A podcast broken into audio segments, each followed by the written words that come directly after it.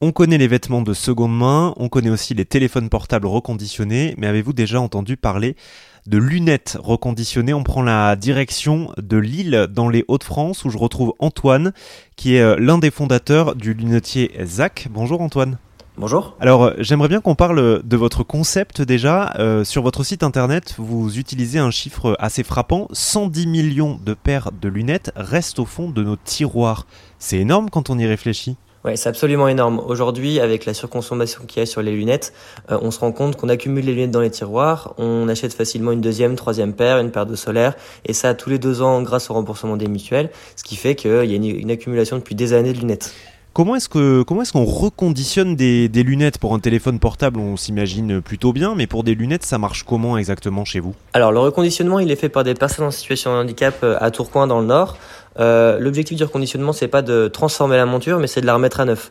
Donc il y a un passage au bac à ultrasons, euh, on va remettre la monture en état, changer certains éléments s'il y a besoin, et euh, globalement la restaurer pour retrouver une monture en parfait état ou en excellent état. L'objectif, c'est de pouvoir la remettre sur le marché, donc en, créant en créant une économie circulaire, et que la personne qui les achète ne voit pas forcément que ce soit une monture de deuxième main. Puisque la monture est reconditionnée, que vous, vous la recevez donc gratuitement, j'imagine, comment est-ce que vous pouvez calculer le prix ensuite alors, on la reçoit gratuitement sous forme de don, mais il y a tous les frais de logistique aussi pour les récupérer.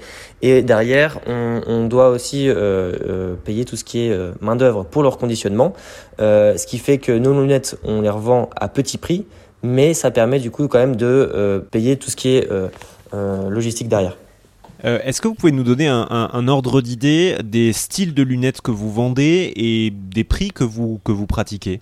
Alors, nos montures, elles sont toujours vendues à moins de 100 euros parce qu'aujourd'hui en France, les mutuelles remboursent jusqu'à 100 euros pour euh, les montures.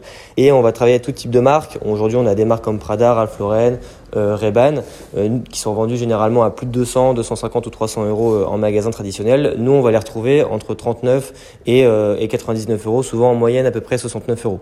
Antoine, quand on va dans un magasin de seconde main, hein, ne serait-ce que pour les habits, on a toujours cette, cette espèce d'ambiance, vous savez, de cette odeur aussi de, de voilà de vieilles fripes, ce genre de choses. Est-ce que vous aussi vos, vos lunettes, elles ont un côté vintage ou ça peut être des choses qui sont très modernes?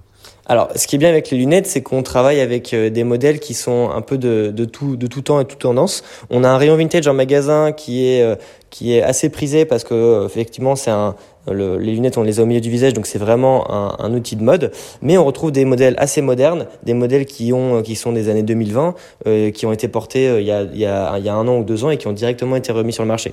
Donc en fait, quand on rentre dans le magasin, la plupart des, des clients nous disent qu'ils remarquent pas que c'est des montures de deuxième main et euh, on travaille du coup sur des produits qui sont généralement euh, neuf ou quasi neuf et du coup bah il n'y a pas vraiment de différence entre nous et un opticien traditionnel. Et les lunettes que vous recevez ou celles que les clients par exemple vous rapportent, elles peuvent être dans n'importe n'importe quel état et vous arrivez à les retaper ou il y a quand même un, un, degré de, de, bon état euh, minimal à respecter? Alors quand on reçoit les montures, il y a d'abord une grosse phase de tri. L'objectif c'est de pouvoir voir ce qu'on peut reconditionner pour le marché français parce qu'on peut pas tout reconditionner. On va on va sélectionner des montures qui sont déjà en bon état, euh, qui sont pas cassées, qui sont pas fissurées où il y a encore les marquages dans les branches. Et ensuite, du coup, elles vont être reconditionnées pour le marché français. Le reste, euh, ça va partir soit en association. Donc, on est parti au Népal le mois dernier. On va partir au Cameroun là dans deux semaines. L'objectif, c'est de faire plusieurs missions humanitaires par an en s'associant avec des, des associations qui vont sur place pour assurer une traçabilité. Et le reste, c'est utilisé pour les pièces détachées, tout ce qui est visserie, branches, etc. Et le reste, c'est aussi utilisé pour la formation des personnes en situation de handicap. Merci Antoine de Zach, le lunetti de seconde main basé à Lille. Toutes les infos concernant ce reportage sont à retrouver, comme d'habitude, vous le savez, sur rzn.fr.